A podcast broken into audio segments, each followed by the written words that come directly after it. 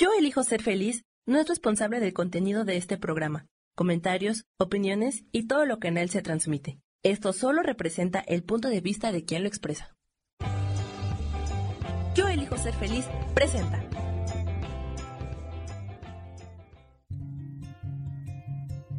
Volver a brillar, volver a sentir vitalidad.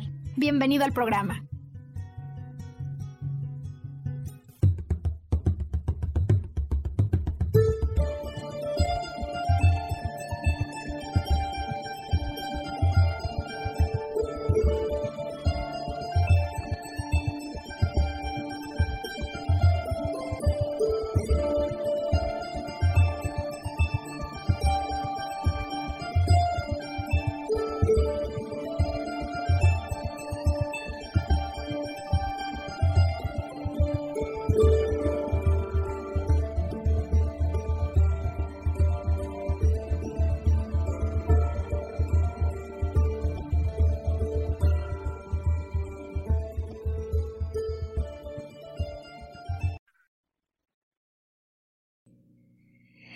Hay muchas personas que se preguntan hasta dónde el proceso que seguimos con la descodificación biológica es susceptible de ser aplicado a vivencias emocionales o problemas que si bien no representados a través de algún padecimiento físico, desde luego se sienten en el corazón.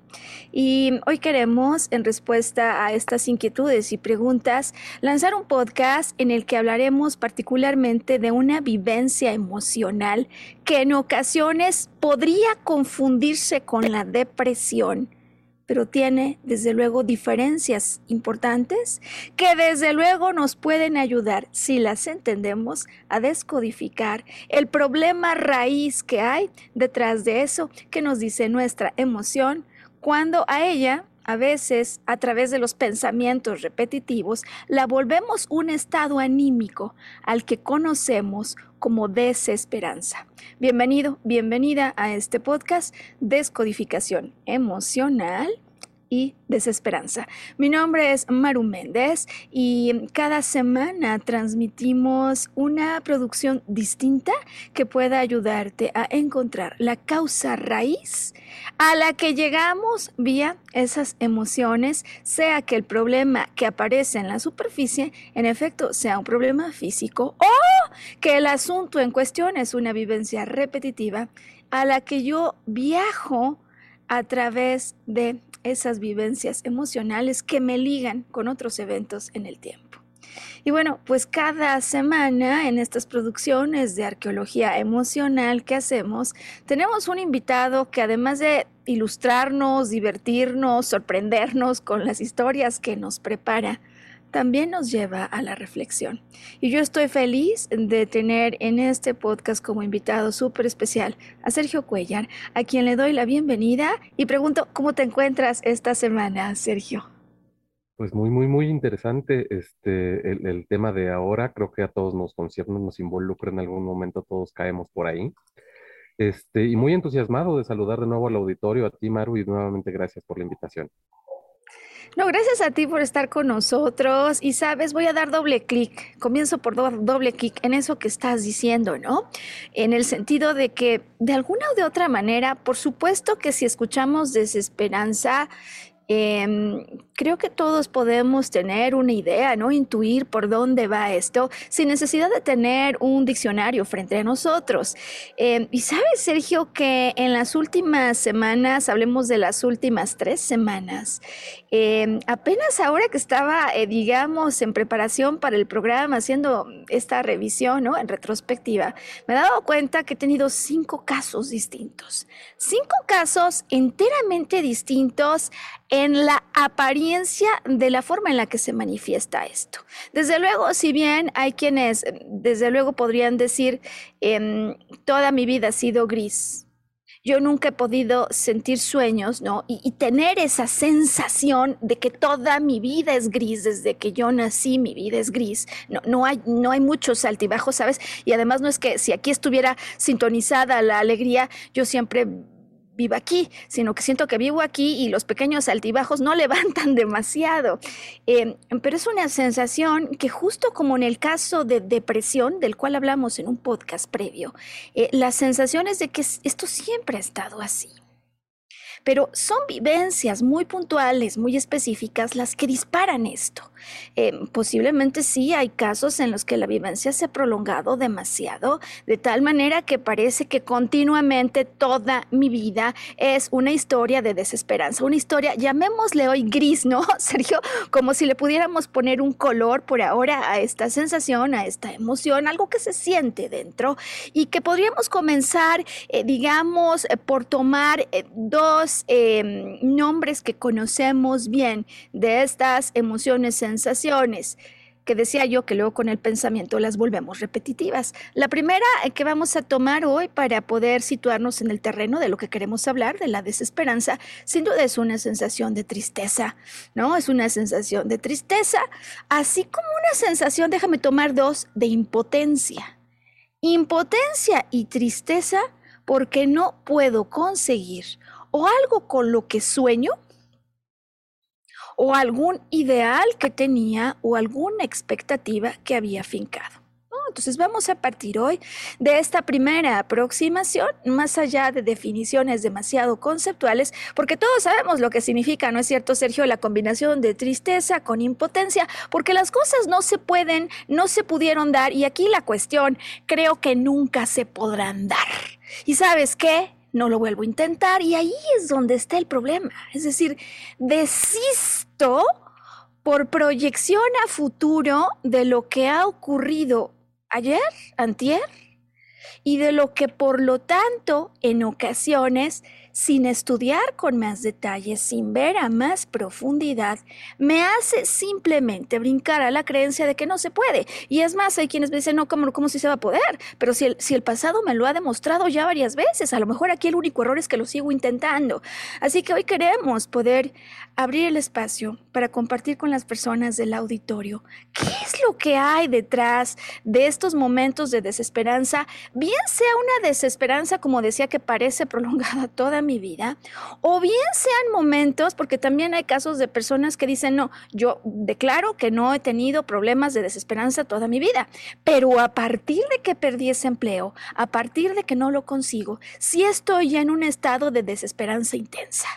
Em, y bueno, pues bien sea el caso de una desesperanza que parece persistente y continua a lo largo de toda tu vida, desde, desde que te acuerdas, o bien sea un caso de desesperanza muy ligado a una vivencia, a un momento muy particular, o sabes incluso, Sergio, alguna combinación donde no es toda mi vida, pero sí fue a partir de un momento, y a partir de ese momento todo lo que sigue es una historia de repeticiones, donde parece que la vida me dice ni le muevas. Es más, hay quienes en lugar de decir ni le muevas, ¿sabes cuál es la expresión que usan, tiro la toalla. Ya tiro la toalla. O sea, ya aquí no se puede aspirar a más, está prohibido soñar porque si sueño me vuelvo a lastimar y entonces desisto. Podemos hacer algo distinto a desistir. ¿De qué manera la descodificación, cuando viajamos a través de las emociones en el tiempo, nos puede ayudar para entender el patrón, la trama que es mía y la trama que no es mía? Porque siempre atrás de estas historias hay cosas que definitivamente están fuera de mi control, pero hay otras que si yo las miro con atención, me portarán el mensaje de lo que puedo hacer, sentir o manejar de una manera distinta. De eso se trata el podcast de hoy. Digo que traigo cinco historias, una que voy a usar, eh, Sergio, como el eje principal de nuestro podcast, em, pues me parece que ilustra de manera muy clara cómo aplicamos un proceso de descodificación y cuatro más que llevaré a la tercera parte de manera mucho más resumida, pero porque me parece importante explicar la respuesta a estas dos preguntas, ¿por qué y para qué pasa esto? Y desde luego cómo puedo resolverlo.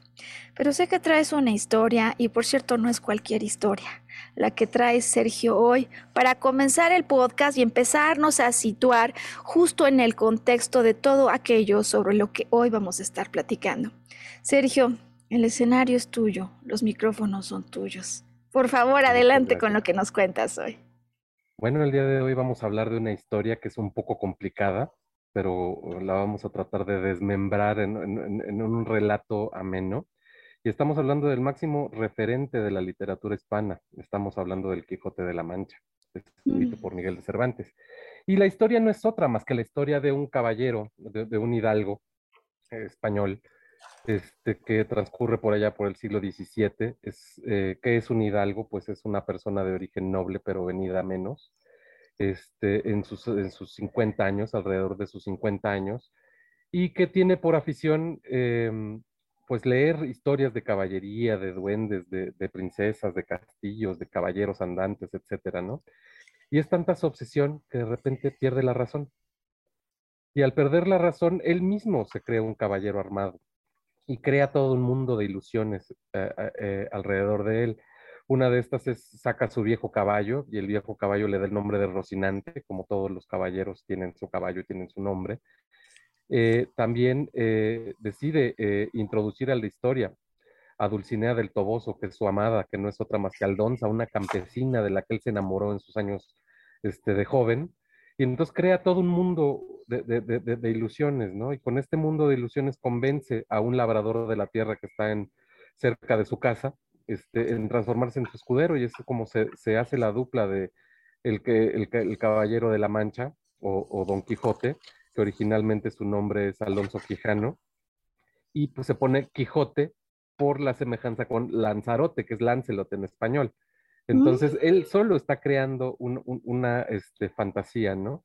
Y dentro de esa fantasía, bueno, suceden un chorro de aventuras y un sinnúmero de, de, cuentos entre los que se data, por ejemplo, que él se enfrenta a, un, este, a, unos molinos de viento creyendo en su omnibulación que son este, monstruos también en su ilusión este, se enfrenta a un rebaño de ovejas pensando que es un ejército que viene atrás de él.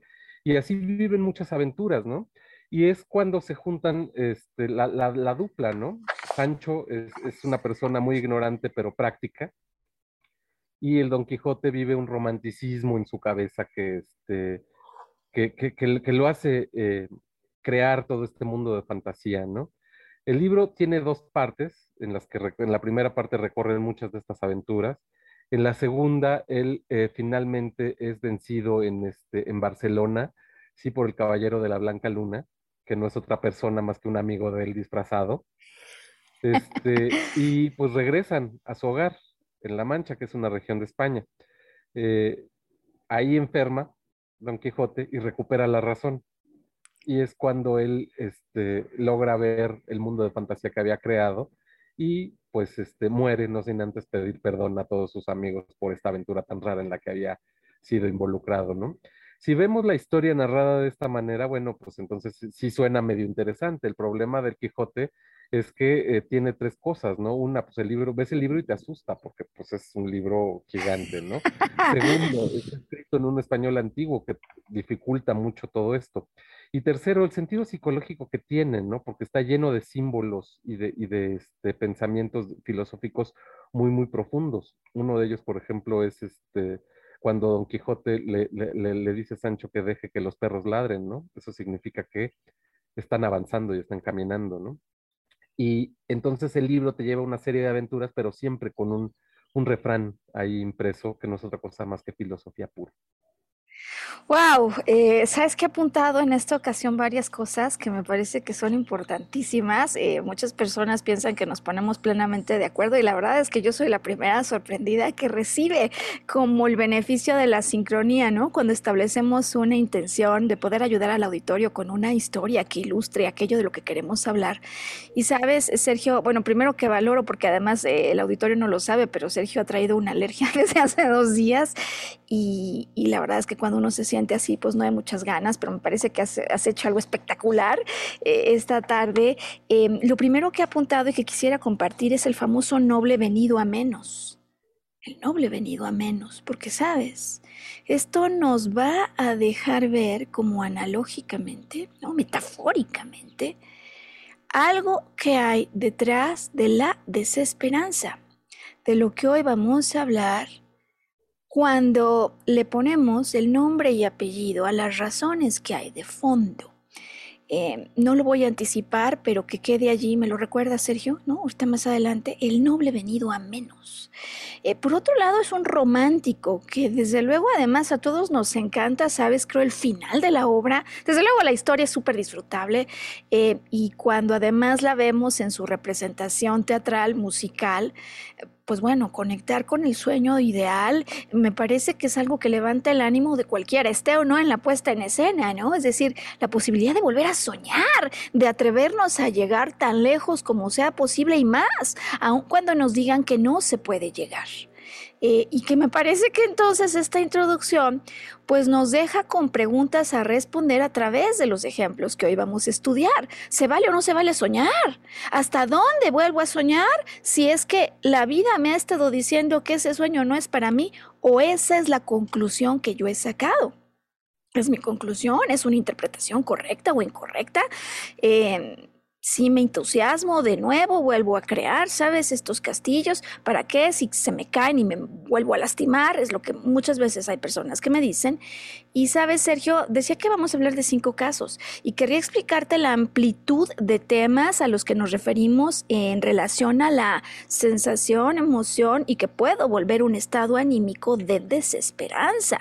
Eh, porque igual tengo el caso de la persona a la que, por cierto, agradezco, Sergio, que nos permite entregar los detalles de los ejemplos que vamos a compartir, eh, porque con su historia creo que nos entrega para todos, para todos los casos. Es decir, la historia de alguien que dice permanentemente y continuamente en general en mi vida, yo he estado viviendo en una sensación de desesperanza, de tristeza y de impotencia, de ni siquiera vale la pena volver a soñar, es que ni puedo y no alcanzo a entender cómo resolverlo. Ha contactado ella con temas de depresión, de hecho se ha vuelto toda una experta en temas de descodificación y parece que todavía no le da a la situación que hay de fondo. Pero tengo otros cuatro casos. Tengo el caso, por ejemplo, del abuelo, que se integra a una familia, Sergio, como pues a veces pasa, ¿no? A veces unos viven aquí, otros acá, ¿y qué crees? Luego se juntan. y ya te puedes imaginar que uno se, se reúne con ciertas expectativas, ¿no? y a la hora de la hora en la reunión, luego eso se puede volver como un infierno para algunos, ¿no? Y platicaré del caso del abuelo que dice, yo ya tiré la, la, toalla, yo ya no lo quiero volver a intentar en el contexto de lo familiar. Pero decía yo que los temas hoy son amplios y seguro si te preguntara tú vas a tener más ejemplos o el mismo auditorio va a tener sus propios ejemplos. También tengo el caso del joven con quien estoy trabajando en términos de empleabilidad y que me, me, sorprende pues una mañana con una nota donde me dice, oye, ¿sabes qué? Por cierto, y trabajamos, ¿no? Y me dice, esto es lo que me hace sentir desesperanzado. Cada que veo esto me vuelvo a sentir triste, desilusionado y en lugar de seguir buscando trabajo, pienso que lo que debo hacer es aprender a ser agente de seguros. Eh, que, no, que no sea una gran profesión para gente que por amor se acerca a ella sino porque él está desistiendo, tirando la toalla y agarrando otra cosa, ¿no? ¿Por qué nos pasa esto? ¿Es verdad que no se puede aspirar? Hay un momento en el que no podríamos aspirar. ¿Qué es lo que pasa? Em, tengo la historia también de un emprendedor. Porque así como los que buscan el trabajo tienen estos problemas de desesperanza, el asunto puede llegar también a los que emprenden. Y este era un empresario con muchísimo éxito después de 20 años en sus emprendimientos. Em, de pronto la vida lo sorprende, ¿no? Él piensa que es momento de seguir creciendo el negocio, traer a un socio. ¿Y qué crees, Sergio? Trae a un socio y en lugar de que esto crezca, esto va para abajo. Platicaremos en la tercera parte de esto y desde luego, pues el caso de quienes sufren un nuevo descalabro en materias de amor, ¿no? Así que por donde la veamos, ¿no? Me parece que es un tema absolutamente relevante eh, que puede a muchas personas de pronto eh, tomarles por sorpresa son eventos, como sabemos, los que detonan esto en el arranque que no vimos venir, que son amenazas para lo que se siente como un deseo, una necesidad, una expectativa, y situaciones ante las cuales como yo no encuentro solución y vivo en soledad. Entonces, em, pues el asunto es como extrapolo. En el caso de la desesperanza, esta tristeza y esta impotencia porque no puedo hacer realidad, llamémosle así hoy, Sergio, el sueño ideal me hacen quedarme por un buen tiempo en ese estado bajo, en ese estado gris.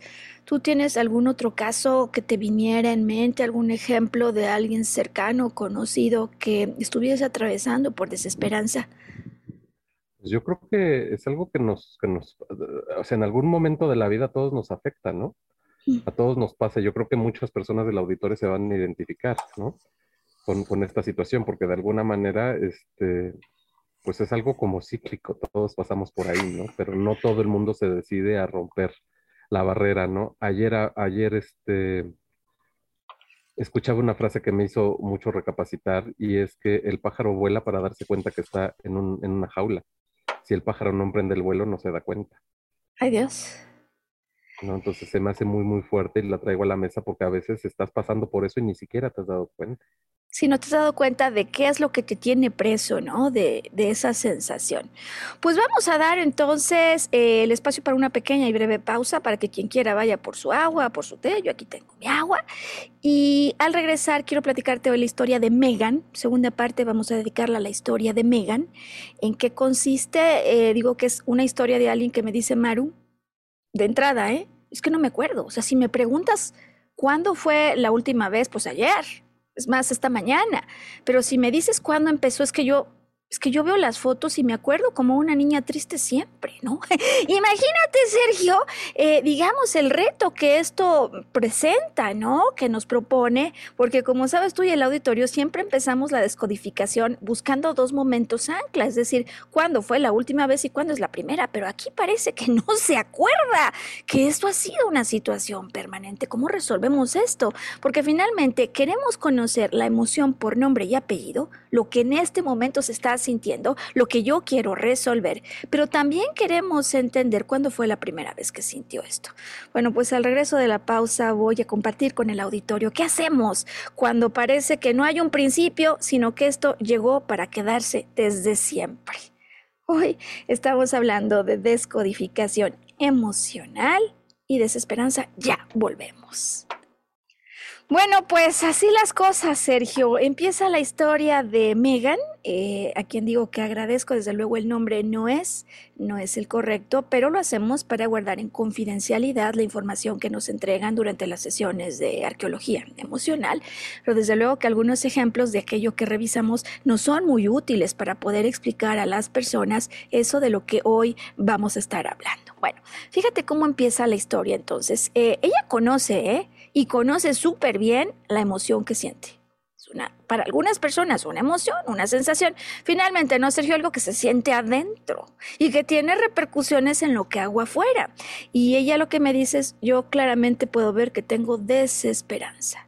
Y además me lo dice, fíjate, em, no, es que no, no, tengo sueños y me cuenta cómo en alguna ocasión acudió a un seminario de Joe Dispensa y ahí él les invitaba a, a soñar de nuevo, ¿sabes? A volver a llamar a momentos positivos con el pensamiento, como esos que normalmente ocurren en la historia de todos. Y me dice, ¿sabes qué?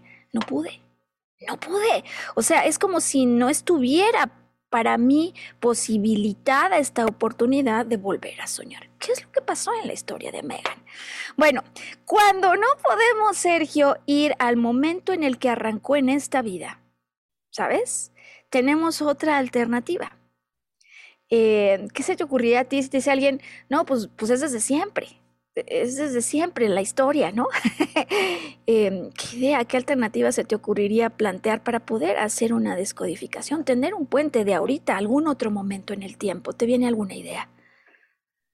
Pues realmente yo, porque digo, todo está asociado a los sentidos, ¿no? Yo lo que hago es olfateo distintas cosas, ¿no? Sí. Yo soy muy olfativo y esas, esas cosas, saber cómo estaba, cuál era el entorno.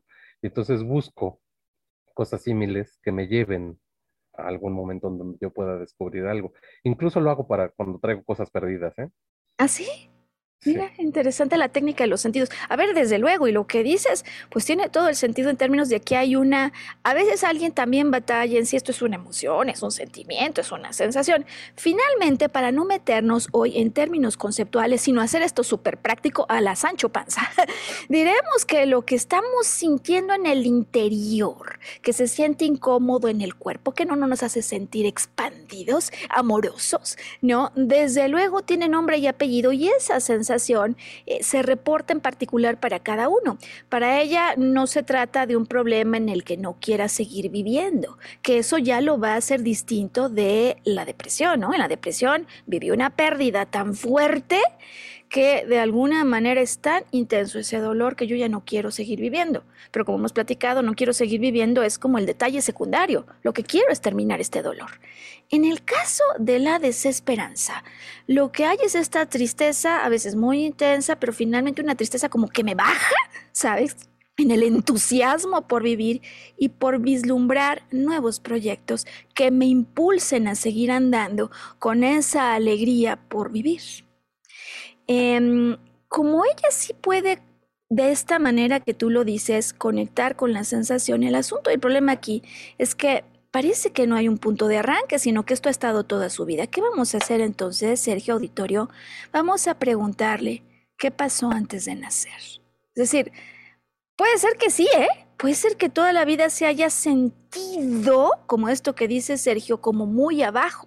Aunque posiblemente son eventos los que lo disparan, yo toda mi vida lo he sentido así. Así que queremos entender qué pasó antes de que naciera Megan. ¿Cuál es la historia? ¿Qué sabe ella acerca de su nacimiento? Y con esto entonces empezamos con un punto de arranque cero, que es el punto de la concepción o incluso antes. Fíjate cómo es interesante la historia de Megan, en la que nos dice, bueno, a ver, en efecto, en efecto, ya, ya empezamos, eh, digamos, con los hallazgos en cuanto a la pregunta está allí. En efecto, para contestar acerca de mi nacimiento, Megan comienza por compartirnos que ella, pues claro, es hija de una madre, de un padre, ¿no? Eso no es ninguna novedad, pues, en un ser vivo, pero que su padre era un hombre casado. Su padre era un hombre casado, em, que en cierta medida nos recuerda estas eh, pues historias de aquellos que se sienten malnacidos ya de salida, de salida. Em, ¿Cómo son las cosas? Eh, un poco antes de que naciera ella, ¿no? Porque decimos que es su concepción o antes. A ver, la mamá de Megan sí sabía que el papá estaba casado, ¿no? Si habláramos del hecho hecho uno, hecho dos, pues hecho uno sí sabía que estaba casado, eh, se embaraza, em, desde luego no era algo planeado, pero finalmente se embaraza. Y mira, se están volando aquí las hojas. Em, resulta, sabes, Sergio, en esta historia que como hecho lo que sabemos es que el papá de, de Megan pues le dice a su mamá, vente conmigo, que yo te cuido vente conmigo que yo te cuido. Es un hombre, es un hombre casado y le dice, vente conmigo que yo te cuido. Y aquí donde empieza ya la trama a ponerse complicada e intensa, Sergio, porque cuando la mamá de Megan va con el padre, ¿qué crees que pasa? Que en lugar de que el padre la reciba como ella esperaba, la manda con otro hombre para que la cuide en su lugar. ¿No? Es decir, ante una promesa de 20 que yo te cuido, la promesa no se cumple.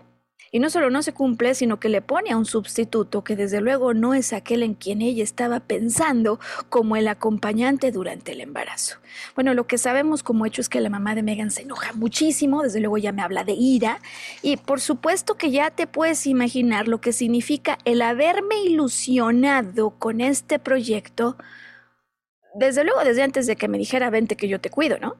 Porque, porque la ilusión surge desde antes, ¿no? Entonces yo me ilusiono con alguien que sé que está casado, que tiene compromisos, Em, ya no sabemos, ¿no? Eso no es, parte de los hechos, pero sabemos que muchas veces estas cosas se entrelazan, los pensamientos, las sensaciones, las ideas y los deseos. Cuando a lo mejor alguien te dice te amo, pues si está conmigo y a mí es a la que me ama, seguramente tarde o temprano se va a quedar conmigo. O si no me amara, porque está aquí. O, a ver, seguro no ama a su esposa, porque si amara a su esposa no tendría ni que venir conmigo. ¿Me explico? Es decir, estas ideas que empezamos a lucubrar y que empiezan a crear esa suerte de historias e ilusiones, llamemos hoy fantasías, Sergio, como las que el Quijote de la Mancha, con quienes has empezado hoy este programa, en momentos determinados formulaba.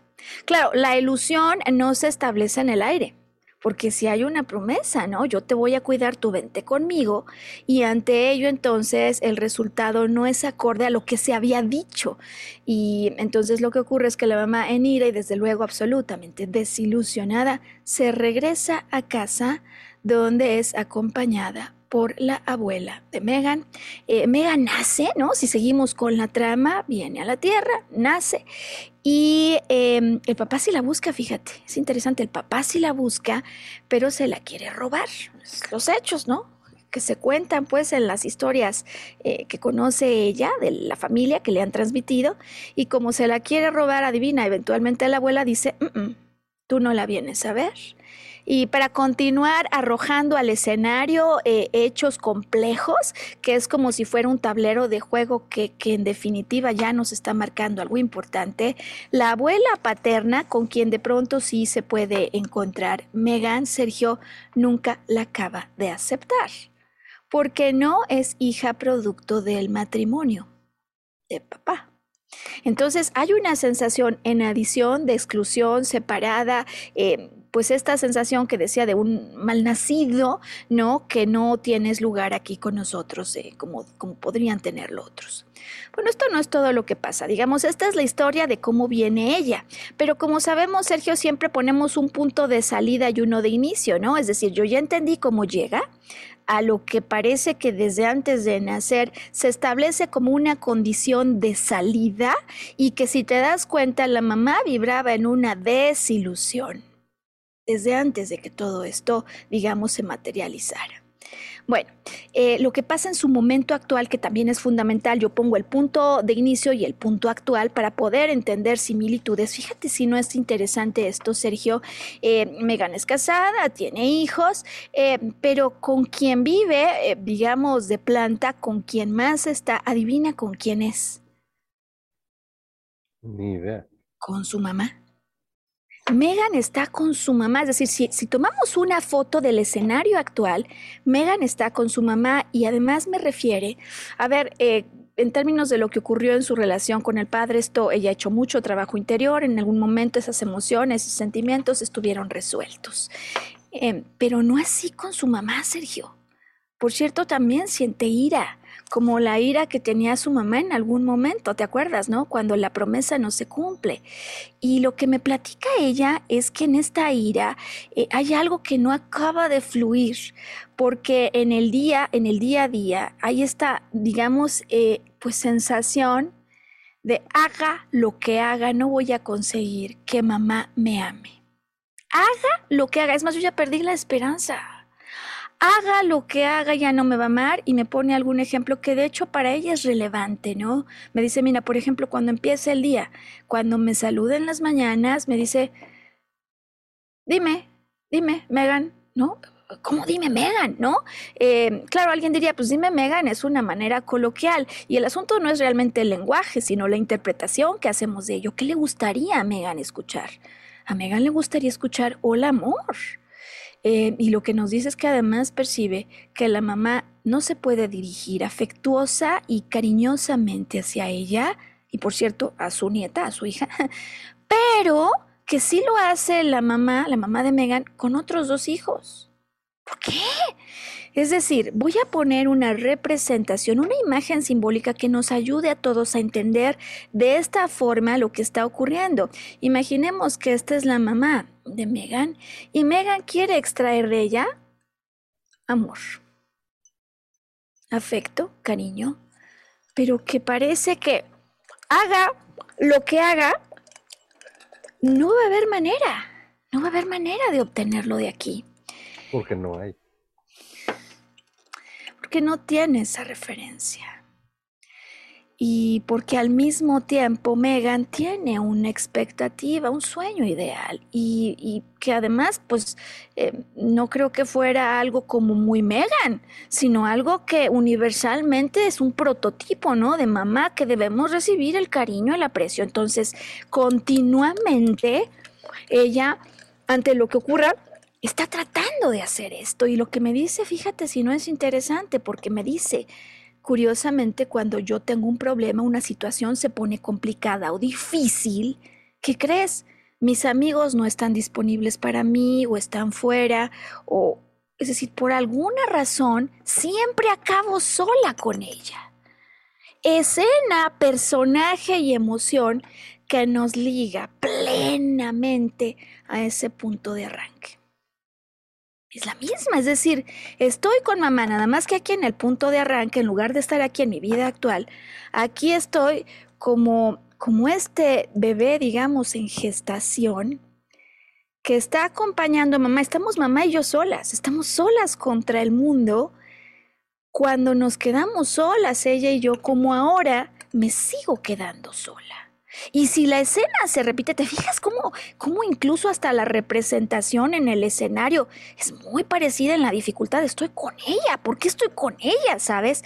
Claramente aquí hay algo que debe ser resuelto. Em, y desde luego necesitamos conocer un poco más de trama. Tengo hipótesis, porque cuando me dice que la mamá, por ejemplo, establece un vínculo con alguien que sabía que era comprometido empieza a establecer en mi hipótesis de eso que, hizo mamá de Megan y que posiblemente forman parte del patrón y la trama que Megan inconscientemente ha estado repitiendo. Y entonces nos vamos a la trama de sus relaciones con los hombres, ¿sabes? Porque si el problema de mamá Megan, y por cierto, eh, luego nos enteramos que no solo le había pasado a la mamá de Megan, Sergio, fíjate cómo es interesante esto, porque hay veces donde parece que el patrón está en la concepción y tú y yo diríamos, oye, pues qué mala pata, ¿no? O sea, qué mala suerte. Eh, pero no es ninguna mala suerte, no es ninguna mala pata. Lo que parece, la apariencia de aquello es, hijo, es que de nacimiento venía condenada, cuando más bien lo que nos damos cuenta en distancia es que de nacimiento esta alma tenía un reto, que iba a ser contundente, esencial en su desarrollo, en su crecimiento y la condición de esta vida se establece desde allí. Pero esta alma que quiere venir a vivirlo, ¿qué crees? Tiene que encontrar una familia, un linaje, incluso una genética que coincida con el tema de vida que va a trabajar. Así que la historia, cuando entendemos lo que le pasa a, ella con los hombres y lo que le pasó a la abuela, nos entrega pautas y pistas que estábamos buscando. Vayamos, te aparece, con la abuela y luego vamos con ella.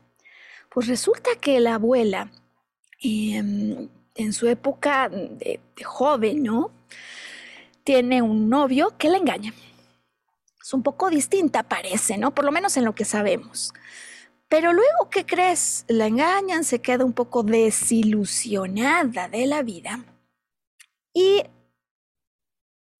se empieza a relacionar con alguien nuevo. Alguien adivina qué, que también está comprometido.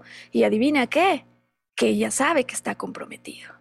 Porque en el caso de la abuela, el compromiso que tiene aquel del que, ¿no? con el que se relaciona, es un compromiso con una familiar. Sabe perfectamente que está comprometido se relaciona con él, se vinculan. Eh, no sabemos la verdad si hay romanticismo, enamoramiento o una necesidad de acompañamiento, ¿no? Lo que sabemos es que así es como la abuela se embaraza de la mamá de Megan. Y lo que luego sabemos es que el abuelo la deja a su suerte. En, en, ese caso, en ese otro caso, digamos, el papá de la mamá de Megan no le da ni siquiera su apellido. Es decir, se vuelve a repetir la vivencia de exclusión, ¿no? Yo no pertenezco aquí y, de no hay una corriente que me vincule. Si esta historia no nos fuera suficiente para comenzar a sospechar, ¿estás de acuerdo, Sergio? Aquí ya hay un patrón. ¿No? Los, abogados dicen dos crea tendencia.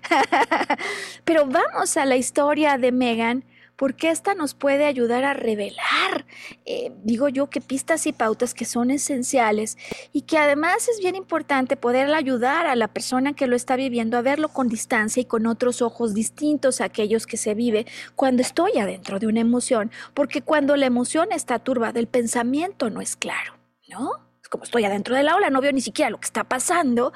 Y cuando puedo tomar distancia me doy cuenta de cómo venía una ola, otra ola y a lo mejor yo me quise quedar en esa roca. Bueno, pues la historia de Megan es interesante en términos de sus relaciones en pareja, ¿sabes, Sergio, auditorio? Eh, porque lo que ella me cuenta, me confía, es que conoce al esposo, pues joven, muy joven, cuando ella tenía cerca de 15. Por cierto, se acuerda entonces que sí, en su adolescencia, 14, 15, ella soñaba. Es decir, ay, no, no es cierto que esto estuvo por siempre. Aunque a lo mejor yo me mantuve en momentos que se postergaron, que yo sentía tristeza e impotencia porque no puedo conectar con un deseo, es decir, yo quiero conseguir esto, el afecto de mamá, no lo consigo en una, no lo consigo en otra, ¿y qué crees? Lo voy a seguir intentando. Lo voy a seguir intentando seguramente continuamente. Eh, ya llegó un punto en el que dice, no importa lo que haga, no lo consigo. Pero mm, aunque a veces lo sé, lo sigo intentando. Y en la historia de ella, bueno, además sabemos que la conexión con el papá pues no está, ¿no? Realmente no estuvo así, es decir, sí sabemos que ella no tuvo esta experiencia a través de sus progenitores de una conexión de amor, lo sabemos. Y entonces a nadie le extrañaría, Sergio, esto. A sus 15, eh, ¿no? Por ahí, 15, 16, conoce al que es su marido. Y curioso, fíjate cómo lo relata, porque me cuenta que la verdad, la verdad, no estaba enamorada de él. No, no, no era el hombre de sus sueños, ¿sabes? Em, pero tenía algo fabuloso. Y es que la cuidaba amorosamente. Y, y, desde luego, desde luego, pues estamos dándonos cuenta cómo está el reclutamiento, ¿no? De alguien que venga a darle ese cariño y ese cuidado amoroso que, que no recibió, eh, pues ni de padre ni de la madre. Eh, ¿Sería natural? ¿Sería obvio? Sí. Desde luego que lo sería. Comprensible plenamente.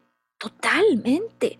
Si es parte de la trama que viene a ayudar a esta alma a despertar en una conciencia y en pensamientos más elevados, con muchísimo mayor amor por sí misma. Porque es entendible que otros hayan tenido sus propias historias y no me puedan dar ese amor, pero yo eventualmente tendría que poder entregármelo. Claro, el asunto, Sergio, pues es que esto suena otra vez, seguramente me dirás, como una historia de estas fabulosas, fantasiosas del Quijote. Sí, yo me amo, pero oye, si no he tenido ese vínculo, si no he tenido esa conexión para sentirlo. Fíjate cómo además en la historia pues ya traíamos la trama de la mamá de Megan, de la abuela, y en esos casos traíamos una pista y la pista era que ellas, a sabiendas de ciertas cosas, habían decidido seguir adelante. ¿Te acordarás, no es cierto? Bueno, pues cuando yo le pregunto a Megan, oye, y por casualidad, em, digamos, era un hombre comprometido o tú habías visto cosas allí que no fueran en el orden de, de lo que uno llamaría amoroso, esta es la cuestión. El que le da cuidados amorosos no vive en su misma ciudad, ni siquiera en su mismo país. Entonces, esto, a ver, nadie dice que no funcionen las relaciones a distancia, pero ciertamente te da poca oportunidad de ver, entender y, digamos, mirar a profundidad todo el contexto. Y sin embargo, con toda la distancia, fíjate cómo ella sí se da cuenta antes de decidir casarse que él tiene una hija que tuvo con otra señora de la que no le ha hablado. hay pistas. Hay cosas que vemos y me decía, y es que ¿por qué a veces, Maru, vemos y no vemos? Nos hacemos como que no vemos. Y me gustaría, digamos, compartir con el auditorio un complemento que desde luego puede ser más empático con aquel que está viviendo las cosas. No, sí vemos. Sí vemos todo. Lo que pasa es que a un nivel no consciente, este es el, eh, eh, digamos, el caso de quien encuentra en eso que ve y, y cree que no ve, pero sí ve, pues es, digamos, el personaje perfecto. Es el personaje perfecto. Desde luego te puedes imaginar que en la historia de la relación con él, pues ha habido infidelidades. ¿Por qué? Es como si otra vez yo estuviese tratando de succionar lo que no he tenido del exterior. Lo que no he tenido del exterior hasta que después de una trama de repeticiones tras repetición, donde siempre me acaba pasando lo mismo, regreso y me quedo con mamá. ¿Qué hay aquí que no puedo romper el hechizo? Sino posiblemente una interpretación y una creencia de la que me he mantenido aferrado, que puedo convertir en un pensamiento más elevado. Porque no importa si no tuviste la suerte o la dicha de padres que entregaran amor, todos tenemos por derecho de nacimiento, Sergio, la conexión con eso que se conoce como el, calor de una madre divina asegurado y el sustento de un padre amoroso asegurado. Em, digamos, para dejar aquí esta historia y solo brevemente hacer la pausa y luego comentar algunos de los otros casos solamente en sus razones, lo que sí nos podemos dar cuenta, ¿no, Sergio? Es que en la trama, ella, igual que lo hicieron sus antecesoras, levanta ilusiones y no mira a profundidad ciertas cosas, sino que se compromete. Y sabemos que eso es normal que haya ocurrido en el pasado, porque era la experiencia exacta que necesitaba para despertar, para ver exactamente eh, cuál es la creencia que en momentos determinados puede estar haciendo que yo vuelva a dar vida a las tramas. Pero una vez que yo ya me di cuenta que estoy tratando de extraer amor de aquí, y sabes, Sergio, auditorio, que puede haber otras fuentes, que puede haber otras fuentes, por cierto, que están en mi interior o que desde mi interior me conectan con esa madre o padre divino. Para algunos es la madre tierra, para algunos, eh, digamos, esto toma nombres distintos de acuerdo a sus creencias, pero finalmente hay una fuente de amor inacabable, inagotable, eh, un amor incondicional que no está sujeto a lo que haga, a cómo nací, a lo que hice, a lo que dije, a lo que pensé o a lo que no hice, que nunca va a ser igual que esto y que está detrás de esta trama. Cuando el primer acto amoroso que puede ella hacer a raíz de esta toma de conciencia y de estas experiencias que se acumulan para eso es que yo puedo empezar a aplicar mi discernimiento a mi favor. Es decir, ver más allá de lo superficial, adentrarme, ir a profundidad para valorar si lo que está aquí me conviene o no me conviene. Hacemos una pequeña pausa, ¿te parece, Sergio? Porque estamos llegando ya, digamos, a la parte baja del iceberg. Estamos hablando de un caso en el que yo soy la fuente de mi amor. Yo soy la primera que me puedo dar este cuidado amoroso, pero desde luego es posible que no tenga referencias previas en mi vida de ello, lo que puede complicar las cosas. Vamos eh, a la pausa y volvemos hoy. Descodificación emocional y desesperanza. Bueno, pues estamos de vuelta. ¿Cómo vamos hasta aquí con la historia de Megan, Sergio? ¿Qué ideas, qué impresiones, qué opiniones vienen a ti? Reflexiones. Pues eh, hay, muchas cosas sembradas en el inconsciente de Megan, ¿no? Este, que la llevan a repetir esos círculos viciosos en absolutamente todas sus experiencias, ¿no? Y están codificados incluso pues desde antes de nacer. Es impresionante, ¿verdad? Eh, eh, digamos, estas pistas que están allí y, quizás con ello, eh, digamos, la primera observación o recomendación al auditorio, porque a veces yo busco en un evento muy particular la explicación de esto que estoy sintiendo. Y si es algo que ha permanecido por tanto tiempo, por lo menos esa sensación interna, ¿no, Sergio? De la que nos hablabas, si yo no puedo remontarme a algún punto en específico, sino que digo que desde que nací necesitamos tramas, necesitamos entender, aún si esto es antes de que yo naciera, cómo es que viene a ser, eh, digamos, generada mi concepción. Y luego que eso podría alguien decir, esto está fuera del control de Megan. Al poner eso, digamos, en perspectiva y en referencia a lo que ella ha hecho, por ejemplo, en sus elecciones de hombres, sí nos permite entender un patrón que desde luego se va a parecer al patrón familiar, pero que Megan, que ahora viene con este deseo de conciencia y este trabajo interior, por supuesto que está en posibilidad de vencer y de romper. Eh, es como desaparecer el, el hechizo cuando me doy cuenta que no es solo algo que recibo de fuera, porque yo hago cosas que ponen en marcha una maquinaria que luego parece imposible de detenerse. Eh, en el caso de Megan decíamos que el tema son las ilusiones, es lo primero que hace, es la palanca que moviliza el resto creo yo ilusiones. Y sabes, Sergio me dice, sí, claro que soy muy ilusa, pero además ella sola es que está tan lista para este momento que me dice, claro, es que cómo no me voy a ilusionar. ¿Cómo no voy a tomar lo primero que me ilusiona si en el fondo siempre he vivido con la idea que haga lo que haga, no puedo conseguir conectar con amor y un cuidado amoroso. ¿Te fijas, Sergio? Es decir, no solo es la ilusión, sino que a su vez la ilusión tiene una razón de fondo y es si yo no me siento merecedor o merecedora de amor. Ahora sí que no es yo no nací para amar, sino yo no nací para ser amada, no, o amado. Si yo no nací para ser amado, entonces me agarro de lo primero que viene. Y sí sé que es una ilusión, y sí lo veo, pero el problema no solo es mi ilusión, Esta es la consecuencia que en el fondo yo no me siento merecedor o merecedora de amor. ¿Hasta dónde se parece este caso a los otros ejemplos que yo decía que durante estas semanas he estado recibiendo y acompañando? Bueno, a veces son ilusiones, Sergio, a veces me aferro a promesas. Este es el caso del ejecutivo, que por cierto le pasa igual que a la mamá de Megan. ¿Te acuerdas? A la mamá de Megan le dicen, vente que yo te cuido. Hubo aquí una promesa luego no se cumple, ¿no? Eh, pues a veces nos aferramos a promesas que otros establecen en momentos determinados del tiempo y que luego ven razones por las que no vale la pena mantenerse fiel a la promesa. Eh, decía que es el caso de este ejecutivo durante 20 años. Él no es empleado, sino que emplea personas, lanza su negocio, por cierto, un negocio que tiene pintas extraordinarias, eh, le vende a empresas y corporativos de primera talla, de primer nivel en diferentes industrias.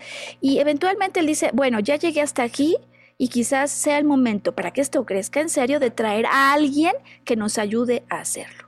Trae a un socio, por cierto, un señor súper próspero, eh, dueño de una gran cadena de restaurantes en México, pues que uno dice, hombre, algo debe saber.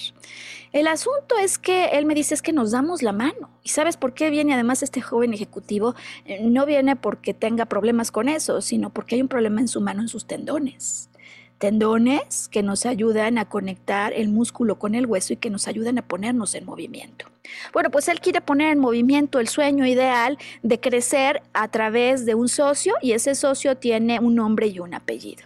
Pero resulta que desde el primer momento que llega el socio, hacen un acuerdo, se dan la mano, le dice yo te voy a pagar tanto por tus acciones, yo voy a operar la empresa y ni tres meses dura la promesa porque el socio supuestamente se mete, averigua y viene a decir que todo lo que ha hecho él está mal, que la empresa no vale lo que le dijo y que en realidad lo único que le va a pagar es por ahí de la mitad de aquello que habían pactado. Shock total. Shock total, caso en el que diríamos, bueno, pues se aferró a promesas, había un ideal, viene alguien no válido. Y me empiezo a dar cuenta, sí, sí me empiezo a dar cuenta, es alguien muy difícil, este socio es una persona con la que no se puede hablar, se pone de malas, avienta las cosas, desaparece. Y el problema, ¿sabes cuál es, Sergio? Que este ejecutivo, ni con todo lo que ha hecho, acaba de sentirse merecedor. Y necesita que un tercero a quien ve arriba venga a darle una validación de lo que ha hecho. El problema es que el que viene no le da la validación. sino que viene a descalificarlo todo el tiempo. Y sabes que esta historia va de paso en paso, es decir, lo descalifica públicamente, viene a desvalorizarlo.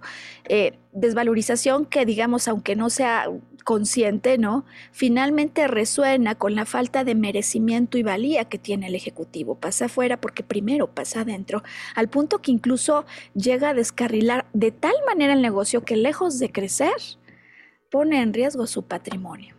Eventualmente él suelta y dice, ya no quiero yo saber más, yo ya no me le quiero enfrentar, pero el asunto está en que me he ido a otro polo, esto era mío, esto era mi patrimonio, vi y así como en el caso de Megan, vi pero no vi, el problema es que vi pero no vi, pero luego me comprometo, o sea, veo, medio veo, sí veo y me comprometo. Y permito que siga la trama a pesar de lo que estoy viendo. ¿Por qué? Porque eventualmente a través de estas tramas de repeticiones yo voy a despertar. Y tanto Megan como el Ejecutivo eventualmente para darse cuenta que de raíz, desde luego me planteé un sueño ideal, luego no vi bien, luego me comprometí y ahí hice cosas. Pero si las hice es porque de fondo no acababa de creer en mí mismo y en mi valor y en todo lo que había construido.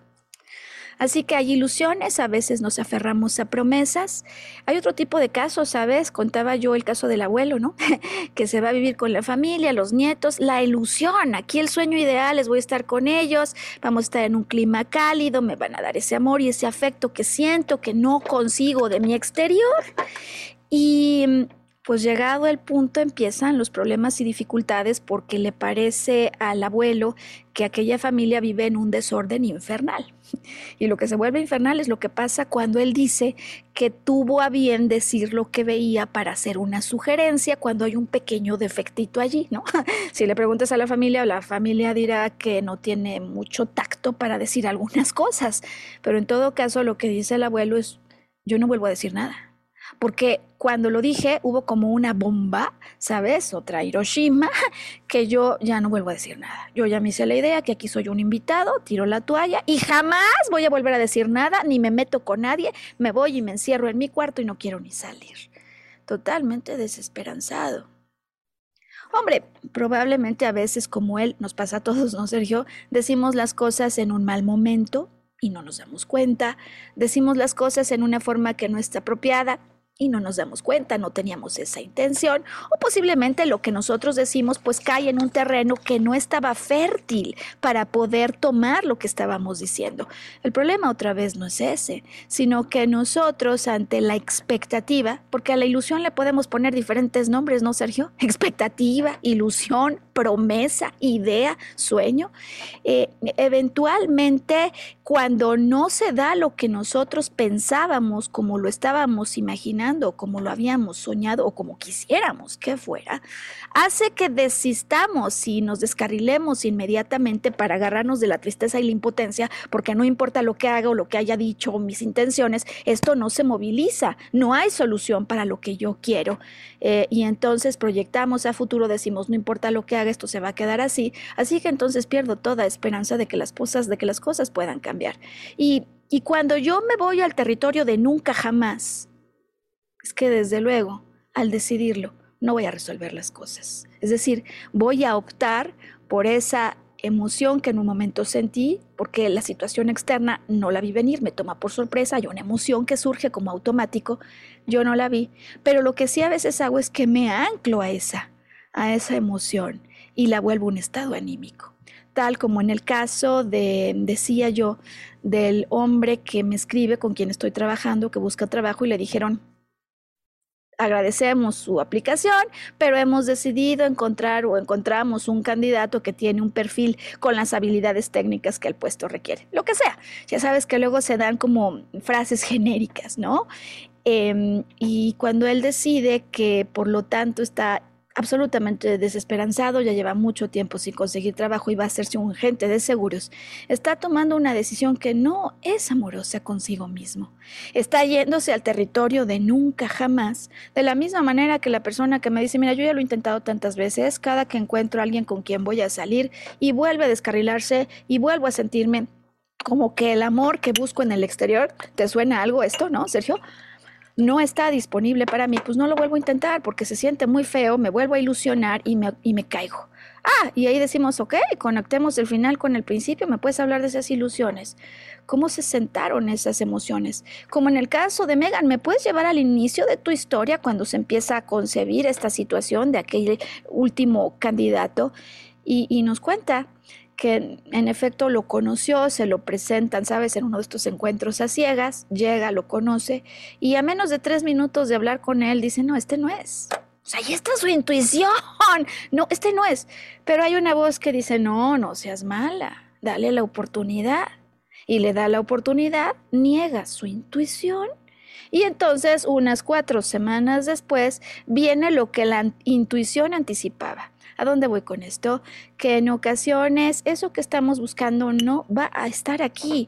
¿Pero por qué? Porque como nos lo explicaste ya, Sergio, aquí no está lo que yo necesito. Y desafortunadamente a veces no lo interpretamos así. Em, esa situación, esa persona, ese trabajo, lo que fuera que yo deseaba, con lo que soñaba, eh, en ocasiones no es para mí porque si estuviera yo al lado de eso, lastimaría más a mi alma, es decir, ya no es una vivencia por la que yo necesite transitar. Y esa es toda la razón por la que no viene a mí eso que estoy tratando de extraer. Pero es que no he acabado de ver. A veces me aferro, decimos, a ilusiones, a expectativas, a promesas, y en otras... No solo es que no veo, sino que niego mi intuición, niego lo que vi y voy a la tierra de nunca jamás sin tener verdaderamente fundamentos o cimientos. Con lo cual entonces estamos listos para concluir con nuestro podcast. Es decir, la solución de, de fondo aquí es que yo me tengo que volver mi primera fuente de amor. Incluso tengo que convertirme en un ser amoroso que en cada decisión permita que el amor sea quien opere a mi favor. A veces, desafortunadamente, cuando no hemos tenido suficientes referencias, las seguimos buscando afuera. Y hay algunos ejercicios, algunos súper sencillos, Sergio, como por ejemplo, tirarme sobre el pasto boca abajo con los brazos extendidos y empezar a inhalar y exhalar profundamente, de tal manera que esta sensación de vacío que yo siento cuando no conecto con ese amor y con ese cuidado del exterior, ese vacío puedo exhalarlo imaginando que lo envío a la tierra, al centro de la tierra. Y, pues después imaginar que al inhalar la tierra me regresa desde su centro un flujo totalmente amoroso. Cada vez que yo exhalo vacío esa sensación y cada que inhalo imagino que la tierra me manda un flujo de amor. De las técnicas transpersonales que aprendí en aquellos años donde estudié en California, Sergio, esta me parece una de las más potentes. Para quienes sienten que no tienen referencias en este momento, que no las tuvieron en el pasado, conectar con la tierra y entregar a ella esta sensación de vacío para inhalar de la tierra ese amor puede reactivar inmediatamente la sensación de calor que definitivamente está necesitando y pide a gritos el corazón. En muchas ocasiones, Sergio, creemos que los sueños no van a ser posibles y dejamos que las preocupaciones, el miedo, se apodere de la realidad, de tal manera que desistimos. Y creo que hoy completaría el podcast explicando que por lo mismo estamos seguros que desesperanza no es lo mismo que desilusión. Cuando yo me desilusiono, porque como el Quijote cree fantasías, lo que tengo que hacer en lugar de viajar a la tierra de nunca jamás es hacer una pequeña pausa para revisar qué es lo que puedo hacer distinto. Decía Bernard Shaw que si se cayeron tus sueños, lo que debes hacer no es dejar de soñar, sino simplemente cambiar esos cimientos. Si en lugar de ir a la tierra de nunca jamás, me pregunto qué me ilusionó, dónde no vi a profundidad, o dónde sí vi, pero me quise seguir por una ilusión que no estaba bien cimentada, esa sola pausa, ese solo acto, Sergio, me puede ayudar a entender en la última trama qué puedo hacer distinto y si esto se ha repetido y se repite y se repite y si además cada que viene me provoca una profunda desazón, puedo ir al punto de arranque Incluso, Sergio, si esto ocurrió antes de mi nacimiento. ¿Cómo te quedas, Sergio? ¿Qué te gustaría entregar como palabras finales a nuestro auditorio? Pues es básicamente esa óptica, ¿no? La óptica de no cambio mis sueños, lo que cambio son los cimientos, ¿no? De dónde viene y dónde encuentro esa fuerza y esa energía para impulsarlos. Pues creo que yo nunca lo había podido sintetizar de esa manera y me parece espectacular, en efecto. Mis cimientos si son ilusiones o incluso promesas que sí se dieron, pero no tenían un buen sustento, yo soy el primero que los puedo cambiar y como dices tú, se entiende, ¿eh? es plenamente comprensible que yo busque afuera. Pero es curioso, ¿no te parece? Que la fuente que tantas veces busco afuera, puedo conectar con ella en el interior. Pues que sea de tremenda utilidad esta información, que elijas ser feliz y que elijas cambiar la óptica si por cualquier motivo hay desesperanza, porque lo único que ella nos acaba de explicar es que pudo haber ilusiones, pero tú las puedes cambiar para que no dejes nunca de soñar. Sergio, nos vemos en el siguiente. Hasta la próxima a todos. Hasta entonces.